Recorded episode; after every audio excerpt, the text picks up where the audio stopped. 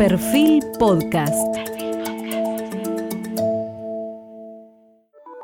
Periodismo puro.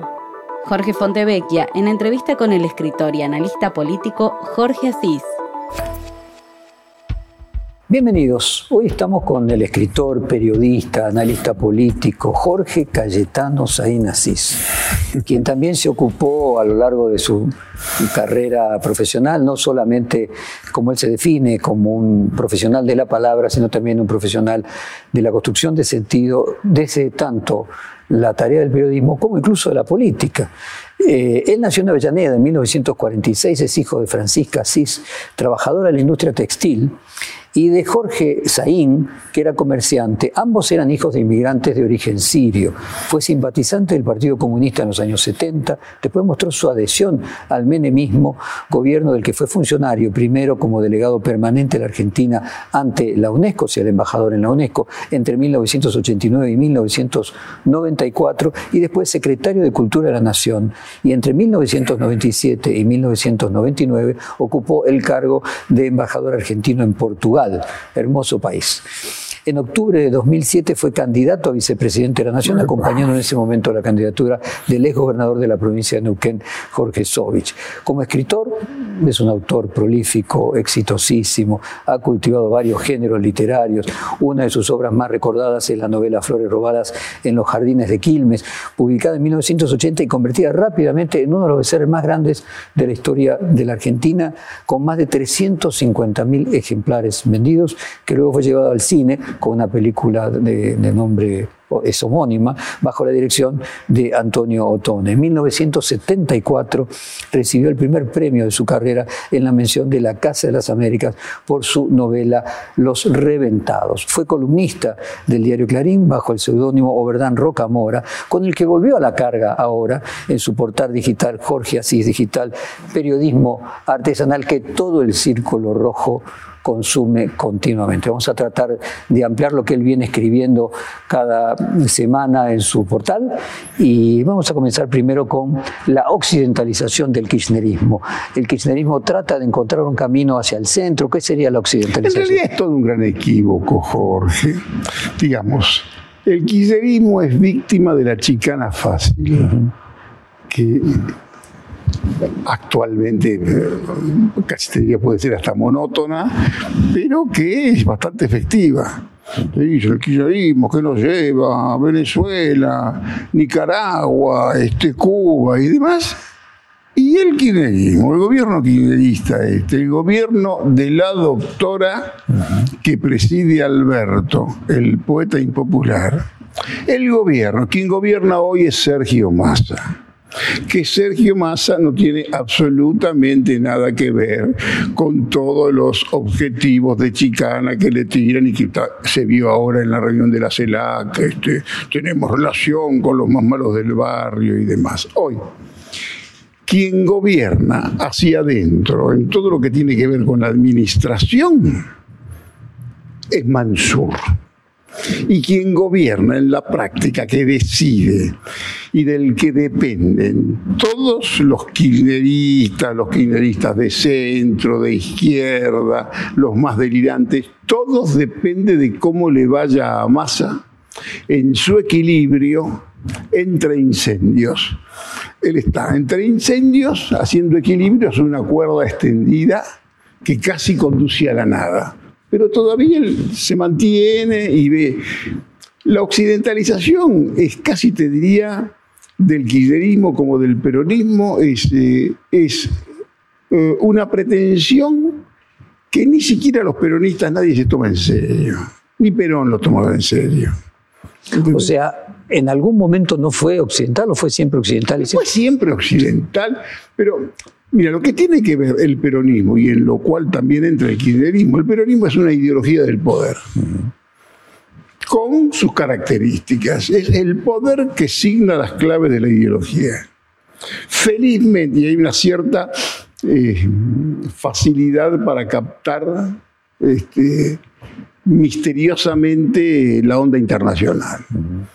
En el 89 llega Menem y felizmente llegó aquel Menem que con Caballo generaron el último y probablemente único proyecto capitalista que se intentó en la Argentina, al margen de cómo pudo haber terminado todo eso y demás, pero fue eso. Eso que quiere hacer mi ley hoy. Que mi ley quiere hacer y que admira mucho a Caballo y a Menem, pero eh, lo que hicieron Caballo y Menem en ese momento porque tenían el Partido Justicialista detrás y Alberto Coan que decía hay 5.000 puestos del Estado para llenar y entonces todos se tragaron los sapos eh, que tenían que tragar. ¿Sabes que en Brasil hace, Bolsonaro hace lo mismo con el PT y toda la oposición.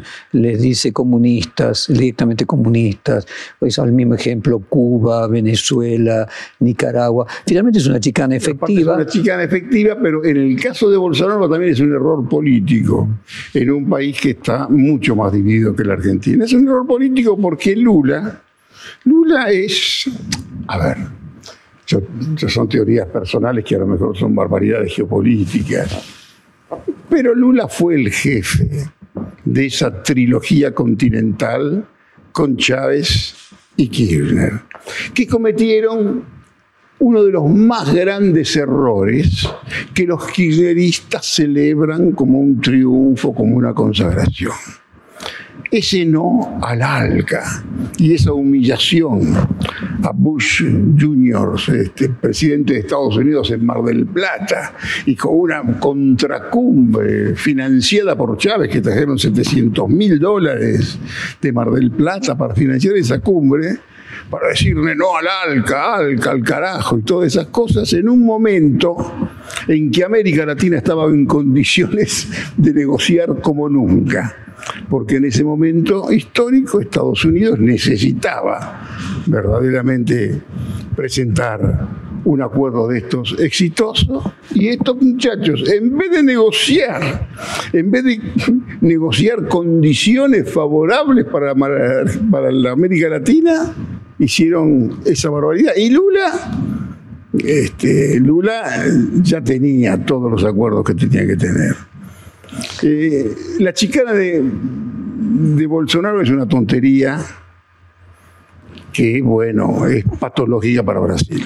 Jorge, eh, dicen que hay un, no dicen, hay un fondo de inversión de lo más importante del mundo que en su sala de reuniones eh, tiene tres cuadros.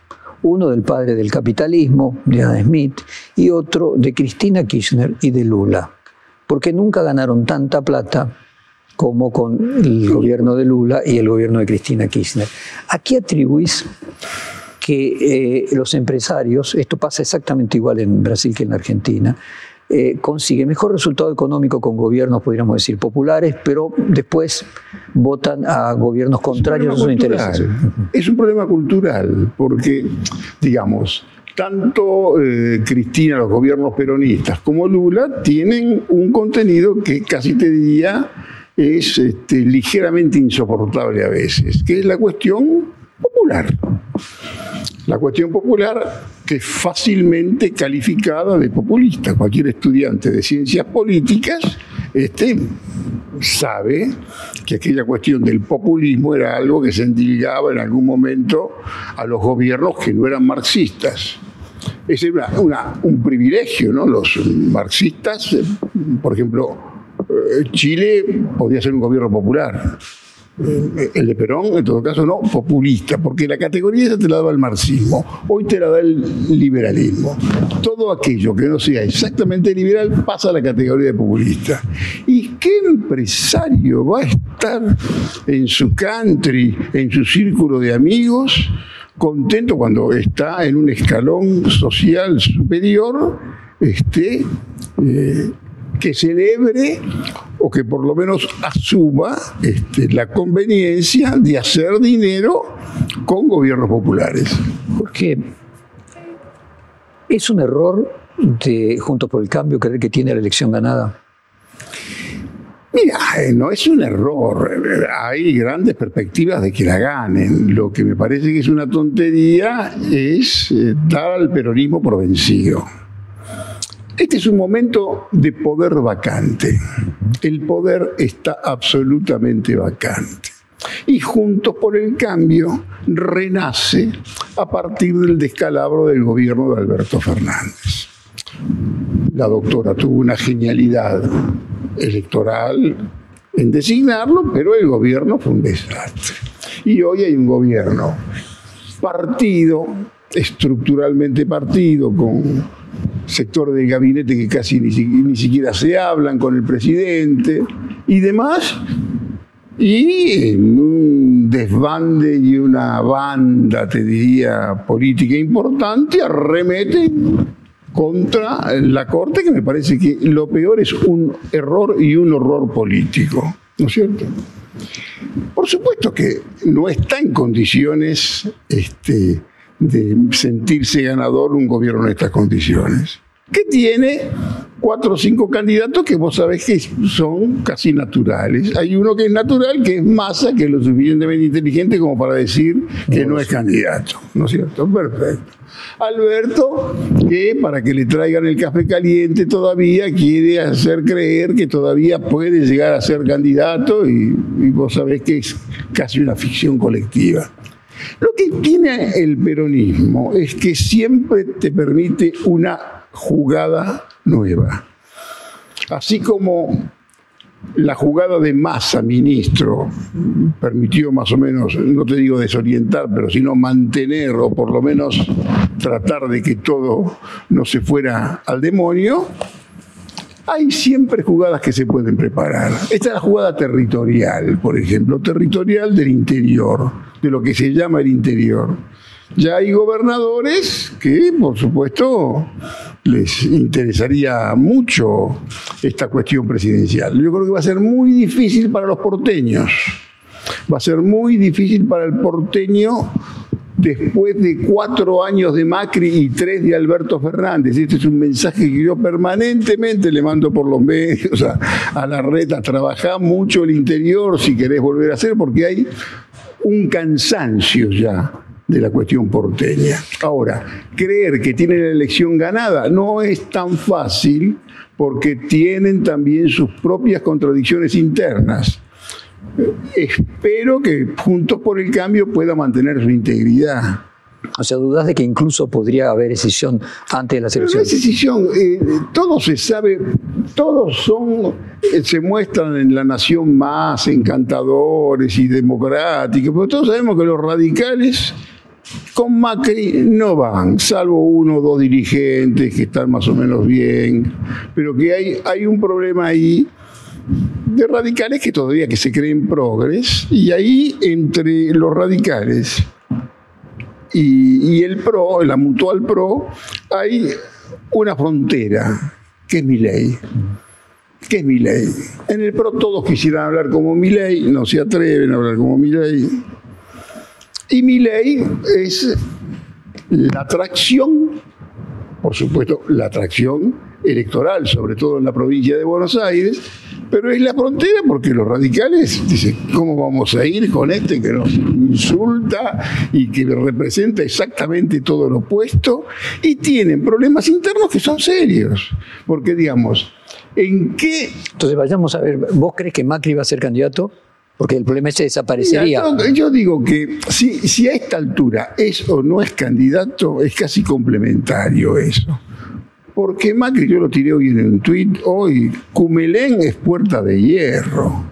Cumelén es puerta de hierro, él ahí, de todos se le reportan, los que tienen que ser sus competidores, pugnan a ver quién sale mejor fotografiado. Macri, con su construcción política de celebrity, la hizo muy bien. A Macri no le entra una bala. Como no le entra una bala, la celebrity está donde tiene que estar. Es el fútbol, está en Qatar, es, el verano, está en la Costa Azul, eh, ahora, está en Italia. Y todos los políticos eh, van a fotografiarse con él. Yo creo que puede ser él, que sea él o que sea la doctora me parece que es lo peor que le puede pasar a la Argentina. La candidatura de la doctora como la candidatura de Macri es garantía de continuidad de la beligerancia. A vos decías que no es eh, determinante que sea o que no sea, porque sí que aunque no sea candidato, es el jefe del PRO y el jefe del punto. Hoy mostró, sabe ser jefe. Y acá de lo que se trata, y el gran problema que tiene Alberto, es que no es jefe. Massa sí es jefe. Mansur, en su provincia, en su lugar, es jefe. Alberto no es jefe y, Macri desde jovencito demostró que es jefe y ahora da clases de... de, y Horacio Larreta no es jefe. Horacio Rodríguez Larreta puede ser jefe si es que se atreve a romper algunas cadenas y no, yo, no soy asesor de Rodríguez Larreta. Si yo fuera asesor de Rodríguez Larreta... ¿Qué le dirías? ¿Qué vas a ir a Cumele? Que te venga a ver a, a Parque Patricios. ¿Cómo vas a ir vos, candidato, jefe de gobierno, que sos el que tenés más fierros de todos juntos por el cambio, de todos? ¿Vas a ir vos al pie de Macri?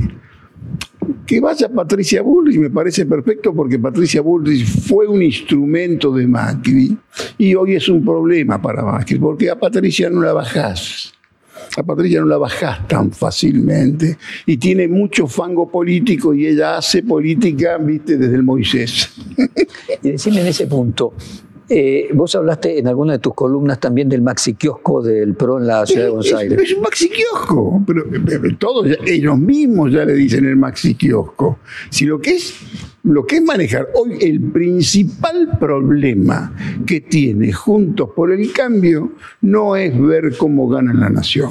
El principal problema político, económico que pueden tener es no perder la conducción del maxi kiosco de la capital federal.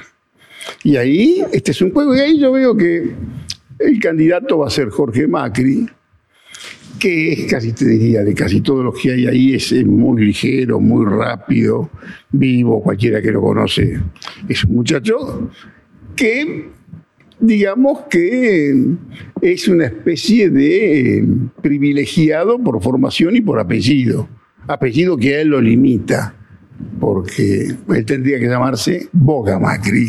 Ah, decime. Que es el apellido de la madre. De la madre, sí. Decime, en, ese punto, eh, Horacio Rodríguez Larreta tiene un elemento de negociación con Mauricio Macri, que es apoyar a su primo en la eh, ciudad a cambio de que él lo apoye eh, en la Nacional. Le jugó bien, le hizo algunos, sacó una fotografía con Martín Lustó que lo desorienta un poco. Lo que pasa es que después en medio de esa jugada viene toda la hecatombe con su ministro de Alessandro y empiezan a aparecer algunas cosas que son resultado de operaciones difícilmente casuales. En tu juicio vienen desde dentro del mismo PRO. En muchos lados. Pero ¿qué es lo que tiene Horacio que me parece que es lo que él no alcanza a explotar? Es su condición de no conflicto de no conflicto y lo que él dice, que me parece que es bastante razonable, que habla de lo que yo digo, que hace falta un consenso de un 70% para hacer cualquier cosa, que él lo dice, me parece que tiene una especie de tendencia natural a ser razonable y con una muy buena relación. Yo creo que... vos sabés, eh, Jorge, Jaime Durán Barba, que escribe acá desde hace más de una década, y que fue de alguna manera el artífice, por lo menos inicial, de que Macri llegara a la presidencia, él sostiene que en ninguna parte del mundo un partido y un político ganó una elección proponiendo ajuste, que no existe ningún caso así, que acá confunden los triunfos de la derecha, Trump, Bolsonaro en su momento, o Giorgia Meloni, como un triunfo de la economía de derecha. Y en realidad esa derecha es una derecha, la de Trump, la de Bolsonaro, la de Meloni, que lo que plantea es exactamente lo mismo que el kirchnerismo, intervención del Estado, eh, mejoras salariales a, a los obreros que menos ganan, que están totalmente confundidos y que cree, dice el, propio eh, el propio que pueden llegar, a, pueden llegar a perder por eso mismo. Es muy razonable, pero casi todos los gobiernos tienen tanto, incluso aquí en Argentina y en países que nos rodean, están todos unificados por el fracaso. Todo sale mal. Todo sale absolutamente mal.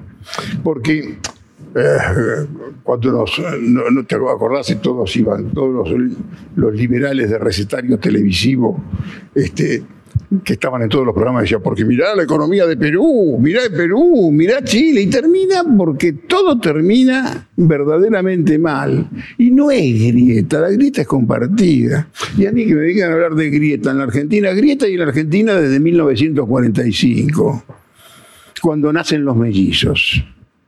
¿Quiénes son los mellizos? El peronismo y el antiperonismo. El 45, que yo te, habrás leído el libro de, de, Luna, hay que leer también un excelente libro, qué sé yo, de Escudé, que han estudiado mucho esa época, muy, pero muy bien, que es la época fundamental para entender la debacle de la Argentina. El mayor invento de Perón fue el antiperonismo. Es que no lo inventó Perón, se inventó naturalmente desde el 1945 que los mellizos están juntos.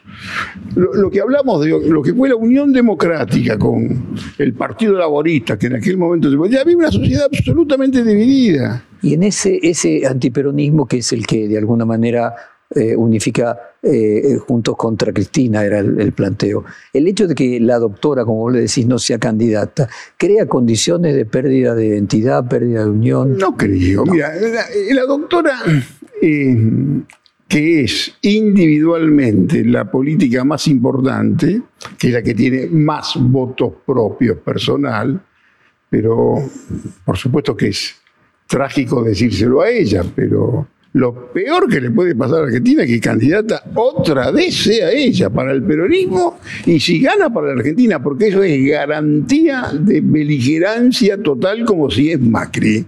Cualquiera de los otros candidatos que puede ser desde el peronismo, te diría que en un momento histórico, porque lo peor de todo esto es poder desperdiciar otro momento histórico favorable para Argentina, porque nadie tiene la menor visión estratégica del mundo, de lo que pasa y las posibilidades que se pueden tener.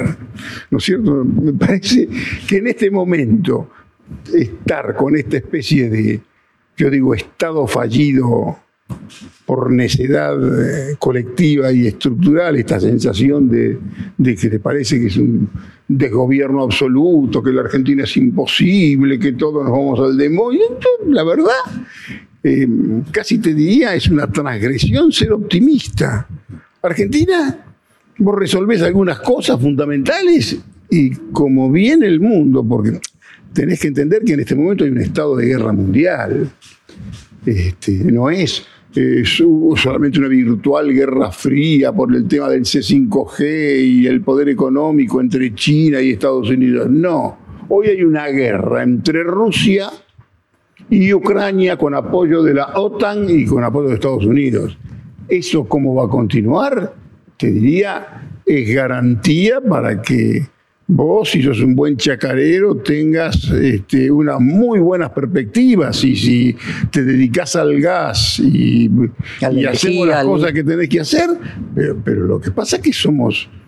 Te lo dijo el embajador americano acá, hagan allá, ya, hagan el 70% que dice Horacio Rodríguez ahí vamos a hacer el 70% de consenso. Háganlo ahora. A ver, entonces vayamos por cada uno de los sectores políticos. Primero agotemos eh, eh, Puntos por el Cambio. Vos decís que Macri, sea o no candidato, va a seguir siendo el jefe. Es el jefe. Eh, siendo el jefe, no le crearía a quien fuera finalmente el Creo que es un error de ellos porque no está más para un presidente delegado.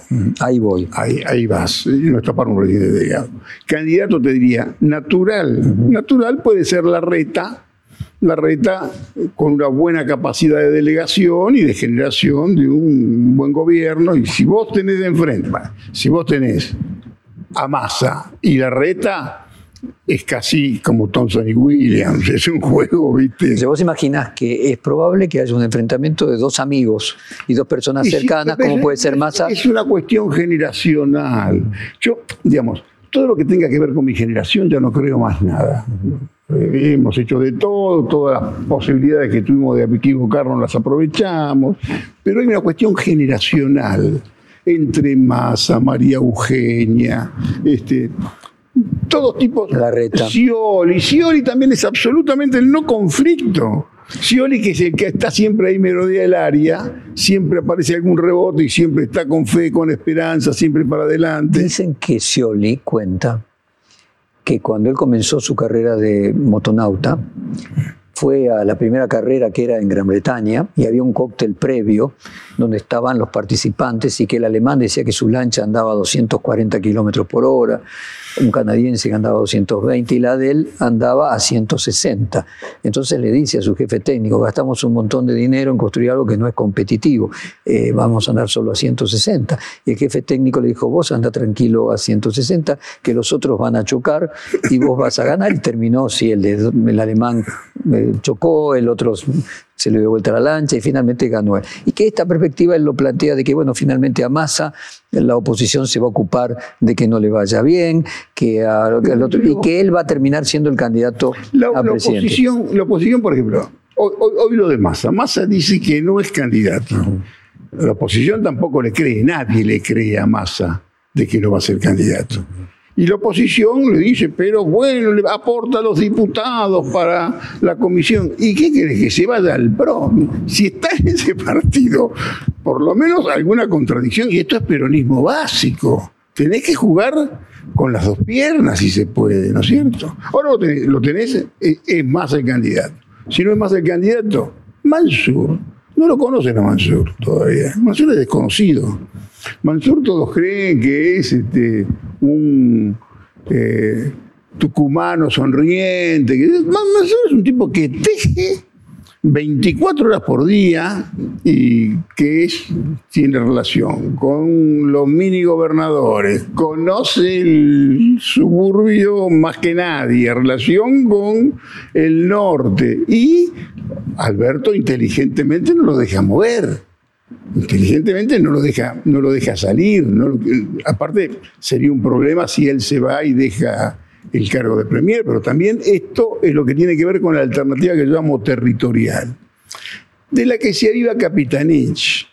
Porque Capitanich, cuando dice, si el presidente va por la reelección, ningún ministro puede salir, lo dice no para defender al presidente, lo dice por Mansur, porque la rivalidad tiene que ver con la alternativa territorial que barajan todos los gobernadores y que conversan todos los gobernadores al lado de mi oficina en el Consejo Federal de Inversiones, están permanentemente a ver cuándo puede ser la oportunidad para lanzar desde lo que llaman la Argentina profunda la solución. ¿Es viable una candidatura de un gobernador que a nivel nacional es poco conocido, por más que sea muy exitoso. Por ejemplo, ¿quién? Por ejemplo, Capitanich, Mansur, lo que vos mencionaste. sean poco conocidos, pero eso, eso, ¿quién lo conocía aquí? Si vos no sabías pronunciar el apellido Kirchner. Bueno, pero fue un momento muy particular, muy poco Tiempo, un momento muy particular de la Argentina. bueno, un momento muy particular que espero que no se repita y no se va a repetir, por supuesto, porque son, son, otras Y hablando de gobernadores, ¿le crees a Schiaretti que va a terminar lanzando una candidatura presidencial de una tercera vía? Yo, yo creo que Schiaretti, lo de Schiaretti está tardío. Schiaretti tenía que haber hecho estos movimientos un año antes. Todavía cuesta pensar que esta candidatura sea un poco más que una fotografía de Seita, otra fotografía de Seita. ¿Entendés? Se junta con, con, todos los políticos que pueden estar en el escenario que buscan, por supuesto, una muy buena fotografía con un excelente gobernador que tuvo, con Rodríguez Rodríguez y te diría este, Perotti. Perotti es un tipo que tiene un perfil muy, muy, muy bueno, que acá, bueno, nosotros conocemos simplemente las cuestiones sanguinarias de Rosario, pero Perotti y el estado de la provincia de Santa Fe, el estado de la provincia de Argentina. Yo me desplazo por casi todas partes dando, dando charlas. Hay lugares de la Argentina donde se vive maravillosamente, mejor que en el primer mundo. Vas a un lugar en Córdoba de pronto, donde la última vez que mataron a un tipo hace 40 años, la gente todavía tiene las puertas abiertas. Hay, hay otra reserva, si vos querés. Lo que pasa es que hay toda una conurbanización de la Argentina que todo nos parece que es eh, un desastre. Y esto no es así. Lo que me parece es que hay un par de tipos que tienen que ponerse de acuerdo 15, 20 personas. A ver, sigamos entonces en esta línea. ¿Vos crees que Massa sería el candidato? Massa sería el candidato natural porque todos dependen de Massa. A ver, si a Massa le va bien, es el candidato. Y si a Massa no le llega a ir bien, se van a estrellar todos. Hoy todos están este, en la dependencia de Massa. Ahora, este, por supuesto que ahí hay, ahí ¿No ves que otro haya- muchacho, A ver, Guado, ahí va. Guado, que Guado es también otra frontera, es una frontera entre la relación entre los dos, entre las relaciones bastante entonces decir ahí, vos imaginás que. Kisilov se queda en la provincia de Buenos Aires, que no sería el candidato a competirle a Massa o a quien fuera o a Mansur. Aquí es como en el periodismo. ¿Te acuerdas cuando a un tipo lo ascienden para quitarle poder? Sí. Bueno, hay muchos que lo quieren hacer. Aquí sí lo. Presidente de la República por su imagen, pero para sacar de la provincia. ¿No es cierto? Acá hay un juego de vivos importante y Kisilov es el que retiene los votos de la doctora. Y por supuesto que la doctora este, confía en que su candidato sea Kisilov. Hay una alianza muy fuerte después de Máximo, que también está la Cámpora, que la Cámpora está bajo control de Máximo y auditada por la doctora. Pero la Cámpora hoy maneja el peronismo de la provincia de Buenos Aires. Y ahí te diría que la figura de Guado la tenés que tomar con un poco más de seriedad. Una, una de las hipótesis sería Kisilov candidato a- en la interna a presidente y Guado candidato Sí, a gobernador. pero con grandes arreglos, que le tenga que ir muy bien a alguien. Pero es uno de los que está en el bolillero, Guado. Guado es, si vos querés, el candidato más presentable que tiene la agencia de colocaciones Cámpora.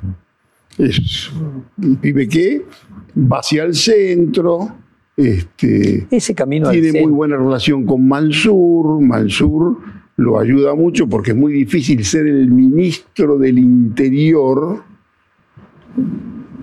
y no tener ni siquiera diálogo con el presidente.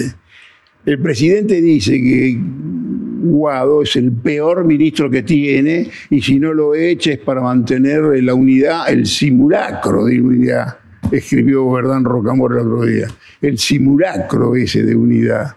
Y para Guado, ¿sabés qué es Alberto? Un radical malo. No es un radical confiable con el que podés hablar y cerrar algo como el Coti.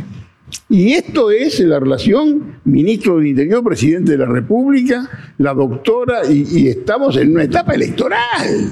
Es una locura. Y todos hablando de creer, quieren generar, crear una mesa política, que existe la mesa política.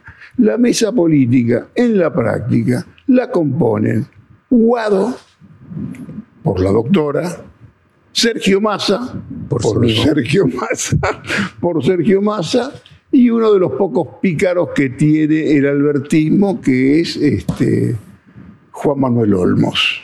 Juan Manuel Olmos, el vicejefe de gabinete. Información Pues ¿Será, ¿Será Juan Manuel Olmos? Eh, Mansur dejará la jefatura de gabinete para no ser lo candidato. no lo de Mansur quiere irse en esta especie de carrera de posta a ser eh, asegurarse Tucumán, que está Tucumán ganada. Ahí también tenés, ahí tenés el juego de Milei, que es lo que todo, a todos se atormentan. Milei, que eh, desconfiado, Morales dice, favorece a la peor casta del kirchnerismo, porque les parece que esos votos de Milei pueden favorecer a Juntos por el Cambio. Lo que no entienden es que el 15, 20% de electores que están con Milei están podridos de la casta política. Y si le creen a Milei, le creen a Milei porque habla peste de los tipos que se quieren reunir con Milei y aliarse. O sea que hay un oxímoron ahí, que Milei desaparecería si termina aliándose con Pero, quien... pero por supuesto, esto, esto lo saben ellos, por supuesto que no lo cuentan, esto es ver, una información. hipótesis en ese sentido, con, con mi ley interna, en Juntos por el Cambio, hipótesis más plausible, eh, la reta eh, Bullrich.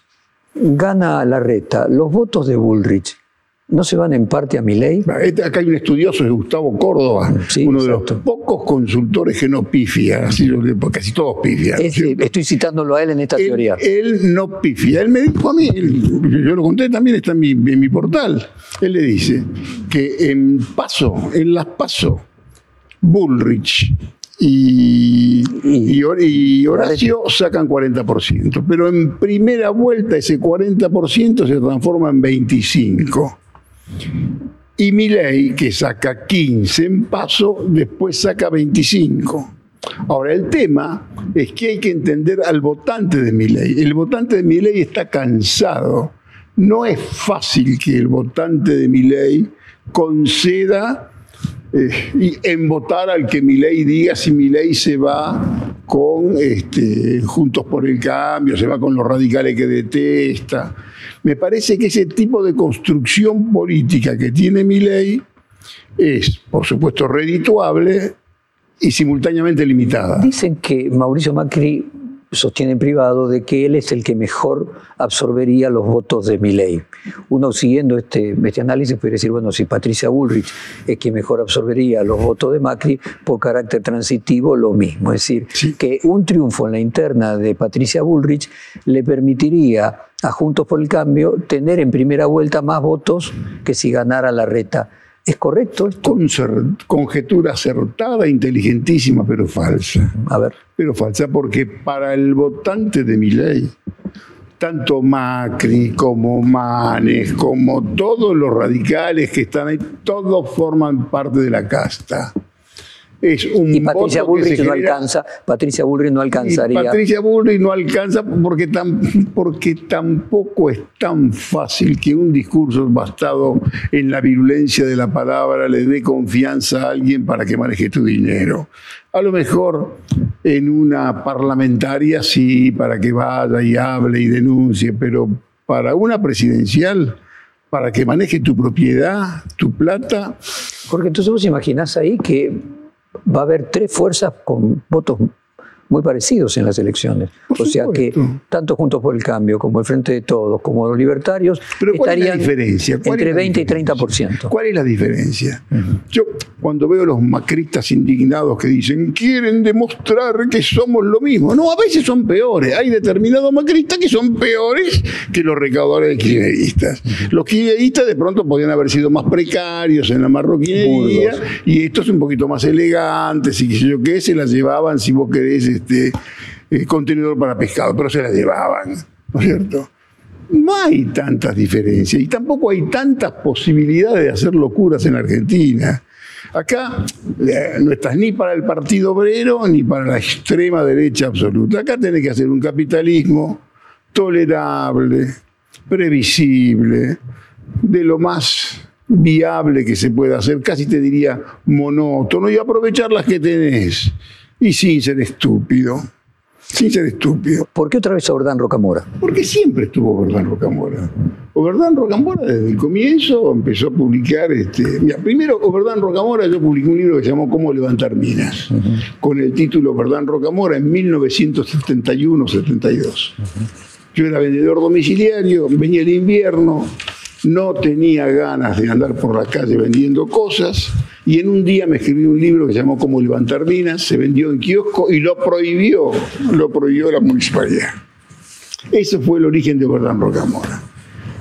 Cuando empezó a trabajar en Clarín, no podía firmar como Jorge Asís, porque Jorge Asís tenía este, algunas cargas que arrastraba y había cambiado el país. Yo entro en 1976 a Clarín, tenía que inventar un nombre y volví a aquel Oberdán Rocamora. Concretamente que era del Partido Comunista, a las cargas. Bueno, que el Partido Comunista, que yo fui militante del Partido Comunista, sí, y yo estuve estuve enrolado en toda esa cosa atmosférica, continental, generacional que tuvo que ver con la izquierda y la creencia en la revolución que sinceramente uno tiene que recordarla en este momento con una cierta nostalgia, sobre todo por tantos amigos, viste que por que por eso mismo ya no... Porque hace 10 años cuando se reeditó tu libro El diario de la Argentina, dijiste que en el próximo siglo Clarín iba a ser conocido como el diario de la Argentina. Mira, eh, pienso que sí. Yo no sé si Clarín mereció una novela como Diario de la Argentina.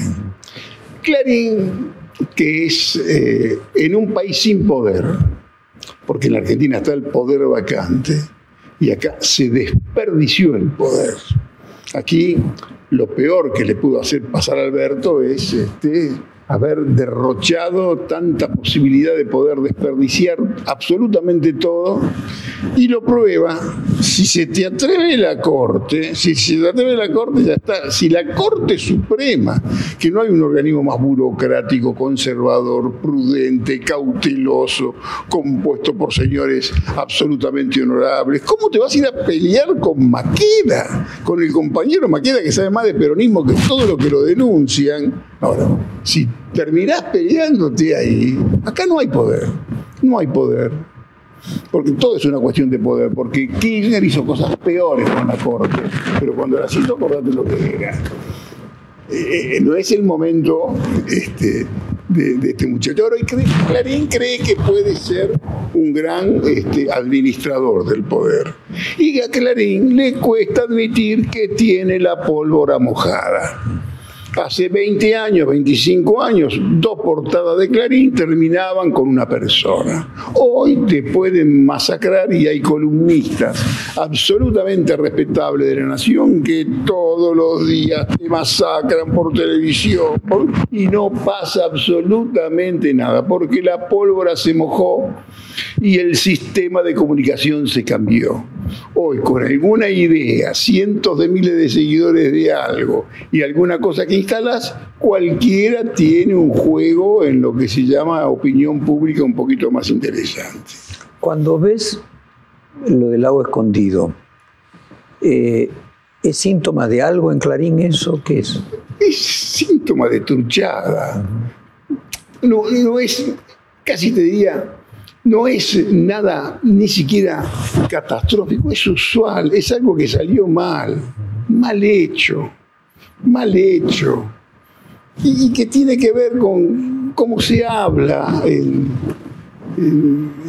que, vos no podés salir a defender eso diciendo son macabras jugadas del kirchnerismo o es ilegal. Este, toda la información, cuando vos tenés información más o menos confidencial, es porque de algún lado salta, ¿no es cierto? Todo es bastante, si vos querés, no legal.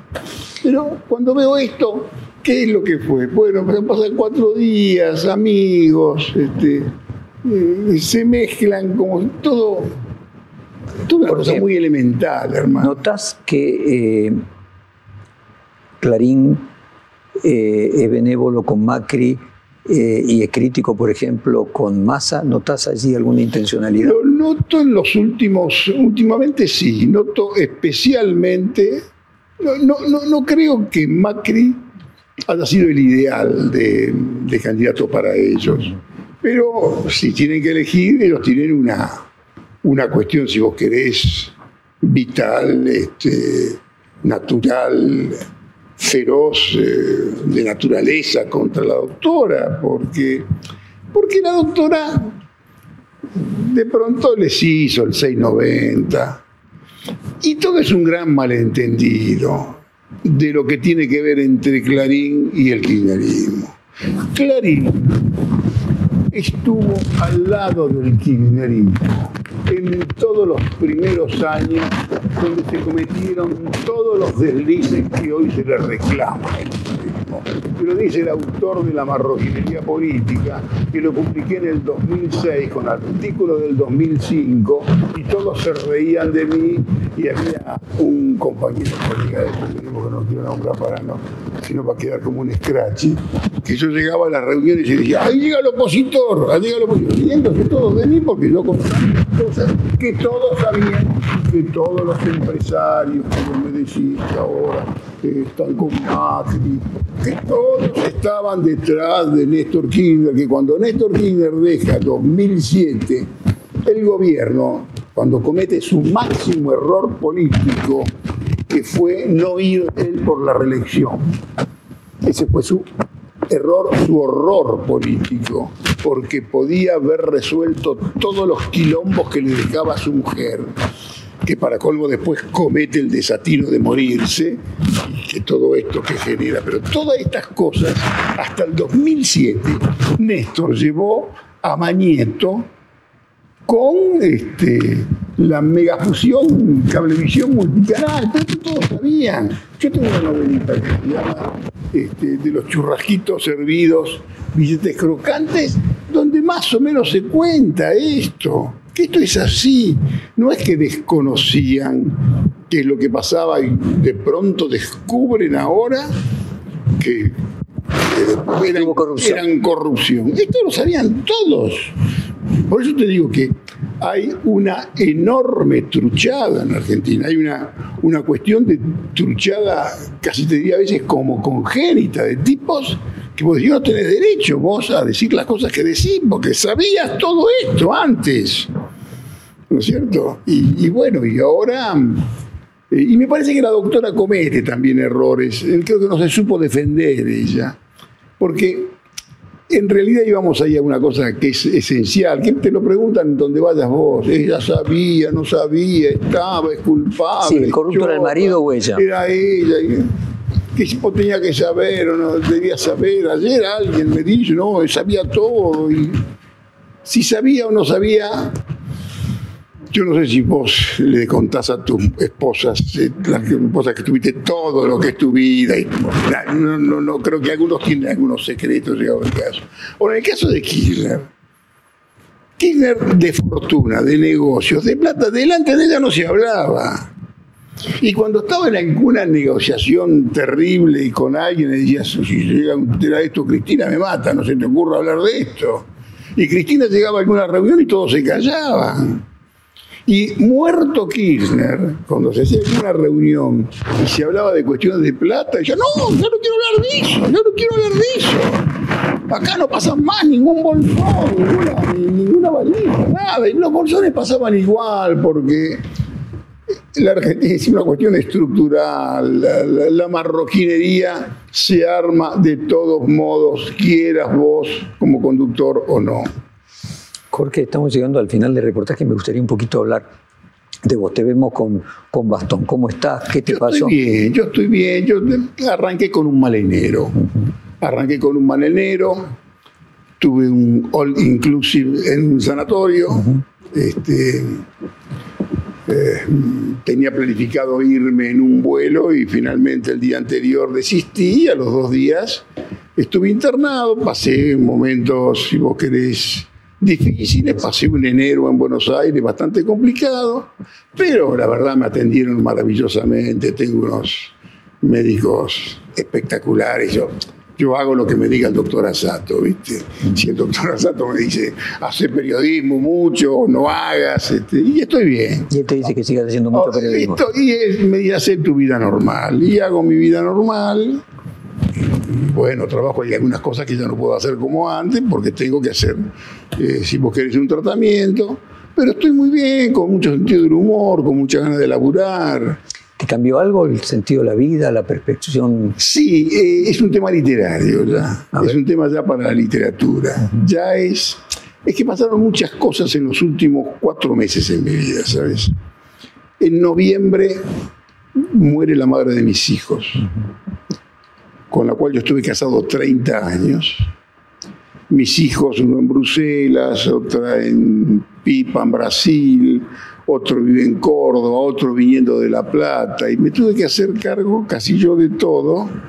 Y cuando empieza a trascender, es como si yo me hubiera quedado viudo y estuviera viviendo con ella este, hasta el último minuto y hacía 22 años que estaba separado. Y no toda una cosa. El pasado volvió al presente. feroz el pasado. Estar en una casa donde estaban todas mis cosas que yo no había pisado más.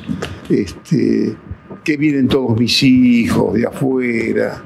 Pobrecita muere sola y hay que hacer casi una investigación como si fuera eh, la señora García Belsunce, porque estaba sola y llegaba de Europa y fue momentáneo.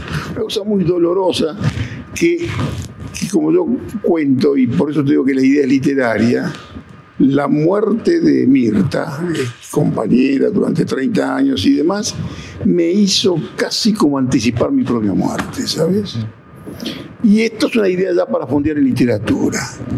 Y al mismo tiempo yo venía con análisis por cuestiones mías desde hacía siete años. Eh. Pero se precipita justo ahí. ¿Hay algún componente psicosomático, no emocional? Sé si fue eso. Algún amigo dice que pudo haber sido influencia también de un estrés este, emocional. Yo, yo no sé, pasó. Lo que es cierto es que unos cuantos valores que venían controlados se me dispararon. Y bueno, y, terminé en terapia intensiva. Y la verdad, que a partir de la terapia intensiva podés eh, sentir más profundamente cuál es el sentido de la vida. ¿Qué te cambió? Sintetizarlo. Y sintetizarlo no, cuando vos sentís que te tienen que limpiar la cola, que te meten una sondita en el pito, que no sabes qué cable te están tocando, que te toman esto, que te toman lo otro, el marco de ruidos y cosas y demás, cuando te sentís ya casi... Y felizmente salí, y salí, te diría, bien. Cuando paso de la terapia intensiva a la habitación, digo, uy, estoy en París, es una maravilla esto. Y hubo una constatación, de esta no me llevan. De la crucé, la crucé. De esta no. ¿Y ahora qué entonces? Una semana y dije, se acabó el enfermo. Una semana volví a mi escritorio, a mi oficina y estoy haciendo mi vida absolutamente normal, bien, este, cuidándome por supuesto. Y por cumplir, vos dijiste del 46, en un mes cumplo 77 años. Entonces te ve muy bien. Estoy, con, estoy, te diría que estoy bien, sí. Mucho más sobre Dan Rocamora. Así te seguimos disfrutando la lectura y muchos más libros. Querido Jorge, muchísimas gracias por, tu tiempo con, con, vos. Y escúchame, del tiempo en que éramos participamos de la reunión de Libre y vos eras un muchacho que eras el jefe, pero eras un jovencito, a este periodista enciclopédico que soy, pensador como yo te llamo, para los dos pasó mucho tiempo y también es tema para la literatura. Muchísimas, muchísimas gracias, querido Jorge. Fuerte abrazo. Perfil Podcast.